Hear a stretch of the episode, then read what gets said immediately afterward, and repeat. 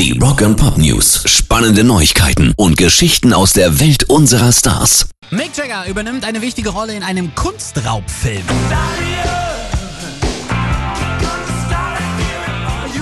Der Stones Frontmann wird in einem neuen Thriller von Giuseppe Capotondi mitspielen, der beim diesjährigen Venice Film Festival Premiere feiert. Jagger übernimmt die passende Rolle eines wohlhabenden Kunsthändlers, der einen dubiosen Plan verfolgt.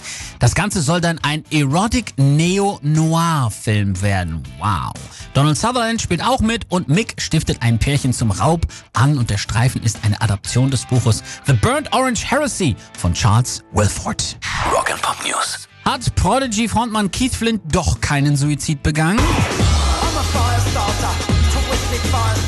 Die Staatsanwaltschaft rollt den Fall nach den Ergebnissen der Obduktion jetzt nochmal auf, denn es fehlen schlicht Beweise für diese Theorie. Wir werden niemals wissen, was an diesem Tag in seinem Kopf vorging, heißt es aus Kreisen der Behörden. Vielleicht hat er einfach nur rumgealbert und irgendwas ging fürchterlich schief.